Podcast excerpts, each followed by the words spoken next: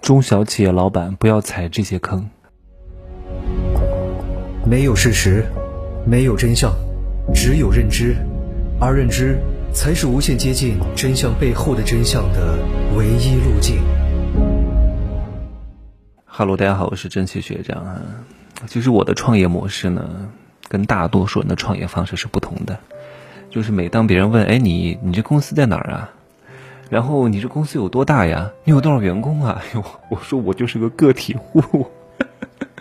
他说你谦虚了吧，郑总？我说我真的就是个体户哈，我就在家工作。他说你怎么不买车啊？我说我买车干嘛呢？我平时也也不会去哪儿啊，我顶多出门就是去外地，我不会在室内跑来跑去的。我一般也就出门健个身、吃个饭，就在家里附近。那顶多就是去稍微远一点的地方，那顶多就是一个一个礼拜去一次。我何必再买个车呢？我也不会开车，我还要搞一个车库，我还要给他买什么购置税，还要搞什么保险，还有保养，还要加油，太浪费我时间了，我没这个必要的。他说：“那你这个生意不行啊？”我说：“ 天哪！”我说：“不是不行，是你暂时还意识不到我到底是怎么赚钱的啊。”就像我现在投资一些品牌。我昨天不是在朋友圈发了吗？发我投资的这个新品牌的装修图，然后很多人看到了就给我发他们的这些项目计划书啊，什么商业 PPT 啊之类的，说让我投他们。又是我们这个是文娱产业，我们这个是娱乐公司，我们这个未来发展特别好，然后特别赚钱。我说是吗？我说要投多少钱？他说至少好几百万美金吧。我说我说我的天哪！我说要投这么多钱啊！他说：“你投钱，我们来负责运营啊！我们这一年都能上千万美金的生意规模。”我说：“是挺挣钱的，我也知道你们做的不错，但是对这个行业我是真的不是很懂。我一般不会投我不懂的行业的，因为你投你不懂的行业，你会非常被动。我以后专门录个节目来讲一讲我的一些投资原则哈，哪些投，哪些不投，哪些是坚决不能干的，哪些行业是我值得介入的，然后怎么去挑人。”我适当的讲一讲，今天呢，给各位中小企业老板啊一些警醒。我作为一个多年的连续创业者，我就上过一年班，接下来全都是创业，对吧？我也见过周边非常多的老板起起伏伏，他们死在哪儿，失败在哪儿，成功在哪儿。当然啊，幸福的家庭大致都是类似的，成功的企业大致也都是类似的。但是不幸的家庭各有各的不幸，失败的企业各有各失败的理由啊。我奉劝各位一句。啊，做公司的目的不是为了当找老板的感觉，千万不要去找存在感。别以为你他妈的是个什么 CEO、董事长、总裁又能怎么样，对吧？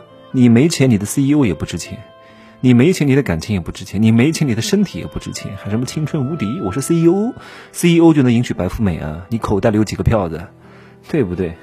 很多人跟我说他们的企业啊，这个营业额一年多少多少多少多少，结果净利润百分之一。百分之一其实也挺多的，关键是，他有很多三角债在外面。万一哪一个企业没给他回款，拖了几个月，这个公司就倒闭了。他对现金流的依赖程度非常之高，账上没有多少现金的。有些企业规模很大，很值钱，但是它不挣钱。稍微有哪个环节在下一个环节没接上的话，那这个值钱的公司也就不值钱了。更多的都是吹起来的泡沫。作为中小企业老板，我希望各位务实一点啊，而且呢。当你刚开始创业的时候，你整个公司呢，大概在一百人到三百人左右的时候，三百人以下吧，不要指望员工啊，员工在这个时候没有什么太大的作用的，全靠老板啊，就是个人能力要非常强，要独断专行。刚开始不要讲什么平权，刚开始不要讲什么商量，没有什么可商量的，特别是小企业，刚开始不要搞那么多合伙人，每个合伙人，特别是那些白领啊。没创过业的，你把他搞过来，他特别喜欢找当老板的感觉，每个人都要过来参一脚，每个人过来都要给点意见，每个人过来都要拍个板儿，对吧？你不要管，你就投点钱就行了，对吧？如果你真的有钱的话，投点钱当个普通股东就可以了，不要过来给我下决策，就一个人拍板儿，效率最高，稍微的独断专横一点，可以了。这样的话才是最适合刚开始的初创企业的。另外呢。老板要对自己的公司涉及到的各个岗位的各种事情都要懂，各位都要懂，但不见得你都要做，谁都骗不了你，你都要明白。而且呢，如果让你干，你可以干的还可以，但是不是特别精。就老板是什么？就是每一个部门的衔接，每一个部门的流程，他都懂一点。然后呢，他能找到合适的人帮他去解决他可以干但是没有精力干的事情。这样的话呢？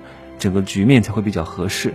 而且刚开始的时候呢，老板要扮演一个非常重要的职责，就像一个监工啊，监督每件事情相对来说有一个比较高的完成度。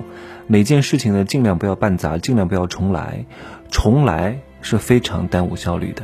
员工能干的让他自己干，员工干不好的各位怎么办？来，员工干不好的怎么办？你公司小的时候呀，你的生存是非常关键的啊。员工干不好的就不要让他干。啊，你不要教他干，你不要培养员工，你不要去管理员工，你不要去培训员工，懂吗？这是你以后公司做大的时候要花精力干的事情。前期把精力花在日常的具体工作的每件事情上，他干不了的你自己干，不要教他干，你教他干，他也不见得能干得好。让员工干他擅长的事情，干不好就不要干啊。公司赚钱的时候呢，多招两个，多储备两个厉害点的员工。如果赔钱了，各位赔钱怎么办？赔钱你不要指望多招两个厉害的员工过来就可以挽救你的危局，不可能的，对吧？而且呢，你挣了钱你也不要着急，不要着急扩张。很多人嘚瑟，哎呀，我挣了钱了，我要扩张，扩什么张？先给自己留条后路，好吗？有时候啊，企业能赚钱，真的不是因为你经营的有多好，刚好可能真的就是运气。是时势造英雄，不是英雄造时势，更多的都是机遇，而不是努力苦干。我给各位举个例子，各位就明白了啊。有时候挣了点钱，真的不能太嘚瑟，别觉得自己就无敌了啊，牛逼哄哄的了，那你就等着亏钱吧。这个朋友呢，开了一家按摩店，这个按摩店呢是比较高端的 SPA 店，开在五星级酒店。各位，很多五星级酒店的。SPA 水疗中心都是不怎么挣钱的，但是他特别挣钱，为什么？因为这家酒店呢，是一家国际的五星级酒店，然后地理位置特别好，然后过来住的人是什么人？各位不是我这样的人，也不是游客，都是外地过来出差的商务人士，而且还不是初初级员工，至少都是中层管理人员以上，因为这家酒店算是比较中等的五星级酒店了啊，比较好的。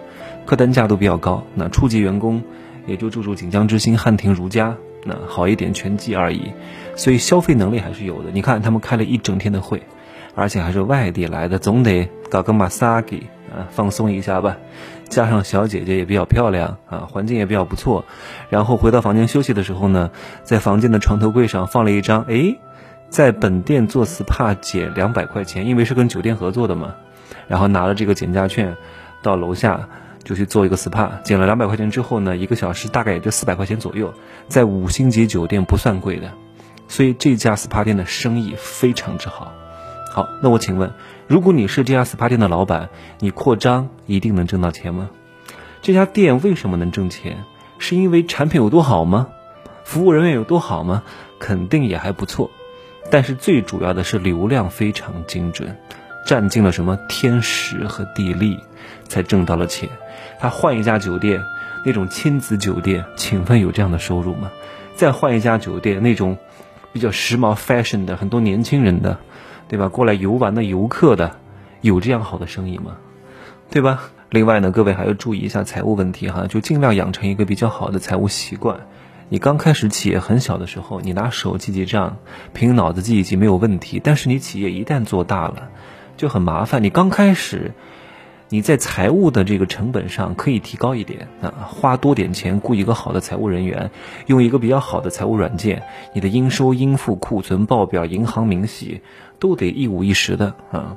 以后你做大了，所有的账都非常清楚，而且金税四期一旦上了之后呢，你账做得好，会少了很多烦心的事儿啊。这个上面的钱最好不要省。你看有哪两个职位的人是比较容易当老板的？一个是干销售出身的，一个是干财务出身的。这个财务可不是各位通常意义上的那种出纳和会计哈，这个财务是要站在顶层去设计整个公司的架构的，所以是不容小觑的。最后再讲一点哈，如果你要创业，作为一个中小企业，老板是这个公司最大的销售，所以你必须要给我擅长销售，不会给我去学，给我去练，给我去搞定大客户。小公司怎么发展？就是老板过来拉单子，然后找人过来执行，就是包工头，懂吗？包工头是干嘛的？拉业务过来给人干，自己不干，但是他是最大的销售，你得都懂。对吧？我不需要你说什么人情练达接文章，但是基本的人情世故你都要懂，起码是中等以上，不然的话我不建议你当老板啊。另外呢，再给各位提个醒，不要轻易的去实现你的理想主义情怀，搞什么研发和工厂，想要掌握整个供应链、整个链条每一个环节，你都吃到最大的利润，搞研发和搞生产赔死你。如果你真的要搞，储备三倍、一倍的钱，留双倍的时间，因为非常容易失控，明白吗？尽量不要做这个生意。你要你要知道，这个世界上最赚钱的是什么人？不是工厂，都是渠道商，懂吗？百分之七十到八十的钱都给渠道商赚走了。渠道商是离钱最近的行业。我们以前做这个医美机构，很多医院是不赚钱的。如果是做渠道的话，大量的钱都给渠道赚走了。所以最后很多医院都倒闭了，渠道商、美容院啊赚的是盆满钵满，对吧？那行，今儿就说这么多吧，祝各位发财，晚安。